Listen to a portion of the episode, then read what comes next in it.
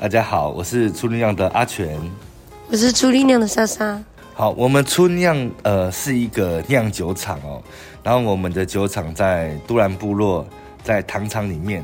那因为很幸运的，我们糖厂早期是工业用地，然后所以我们的酒厂就是很呃刚好就是合法的设立在我们的糖厂里面。然后目前我们就从事呃酿造就是阿美族的传统的糯米酒。糯米酒跟小米酒的差异性在哪里？差异很多人问这个问题，但我每次回答的时候就是一个小米一个糯米啊。它除了第一个原料不同之外，它其实小米跟糯米的酿造的方法也不太一样，而且使用的曲种也不太一样。嗯，对。那糯米的话，阿美族其实阿美族会用呃九到十种的药草，以我们独兰这边来讲，会先呃做成新鲜的酒曲，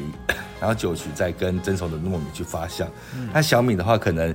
呃，可能方法差不多，但是它用的药草可能就不一样，因为我们的地区不不一样嘛，嗯，地理环境位置不一样，所以酿出来的酒的风味其实也不太相同。好，那你们这次在慢食节的时候会带来什么样的料理？呃，我们初酿今年呢是迈向第五年哦，那。我知道酿酒会的最大的副产物是酒粕，然后我们在初林酿第一年的时候，其实就有为了纪念，我们有留了很多我们初林酿第一年的酒粕，然后放到现在已经第五年了，算是已经是老酒粕了。然后我们在想说，哎，这些老酒粕可不可以呃用一些料理呈现方式？因为老酒粕的风味真的非常的好。然后我们就思考了一下，想说，呃，既然糯米酒啊很搭烤肉，嗯，那我们就来。这次慢食，我们就来搭一个烤肉下酒菜，然后所以我们用老酒粕做了一个呃烤肉酱，然后呃也算是腌酱，然后就腌在那个我们平常阿美族吃的那个席烙上面，然后就做一个老酒粕的一个猪肉串。那因为这次的嗯。呃，慢食节的主题叫做未来餐桌，所以我们也想要问，呃，初力酿对于呃你们的未来的餐桌会有什么想象吗？或是说，呃，你们未来的发展啊，或是要继续酿酒吗？等等的这样子。好，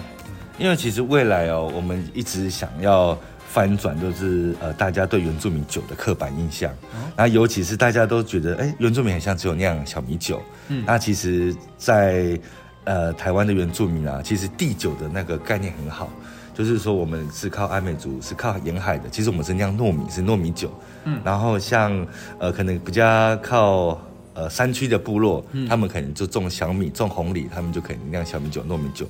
那未来我的我们是希望持续的推广这个阿美族的传统酒，而且用地酒的概念。那推广的形式，我们这次想是说，因为民以食为天嘛，嗯，想说用吃的方式，然后让大家更更让大家更知道，呃，原来原住民他其实酒是非常丰富的，而且阿美族是喝糯米酒，嗯，然后我们这一次想说是用吃的方式持续的推广。让大家可以知道原住民的酒其实是很精彩的。嗯，那那其实未来就是持续希希望说让大家知道是，呃，而且台湾这个环境啊，其实比日本更适合酿酒，因为我们是呃四季分明，而且我们的物产非常的丰富，所以我们发展酿酒这件事情啊，呃是非常适合的，而且如果真的发展起来是非常厉害的。然后我是想说，让这个地酒的概念，然后透过餐桌让更多人可以知道。这就是我的未来餐桌，那你的呢？